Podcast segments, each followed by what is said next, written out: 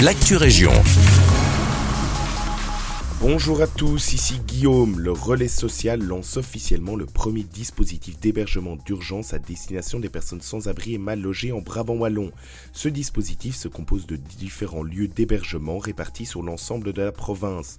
L'objectif, proposer un endroit où les personnes sans logement peuvent se poser et entreprendre des démarches sociales en vue d'une réinsertion.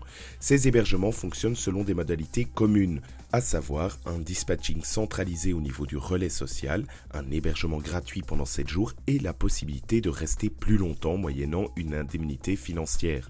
Actuellement, le DHU se compose de 5 unités d'hébergement pouvant accueillir entre 8 et 11 personnes.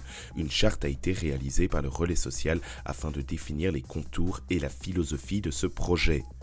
À Lannes, les écoles communales innovent et instaurent des cours de numérique. Selon nos confrères de l'avenir, alors que ce mardi, l'école communale de Maransart accueillait Mathieu Michel, secrétaire d'État à la digitalisation, et Sophie Kay députée provinciale en charge de l'informatique et de la transition numérique, les élèves de 6e primaire apprenaient quant à eux à faire avancer un petit robot. Le but de ces cours, enseigner les bases du codage et les particularités techniques et pratiques d'un ordinateur. Un projet qui a toute son importance selon Virginie Poncelet, échevin de l'enseignement à LAN, qui insiste sur l'intérêt de sensibiliser les enfants à la protection de leur identité numérique, mais aussi de leur faire comprendre le langage qui est utilisé derrière les appareils qu'ils manipulent au quotidien. Voilà peut-être alors l'enseignement du futur.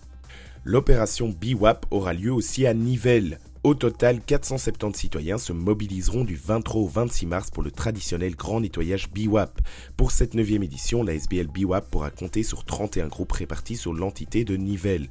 Les bénévoles ramasseront les déchets qui jonchent les rues, chemins de campagne, pistes cyclables et autres pour que notre région soit plus agréable à vivre.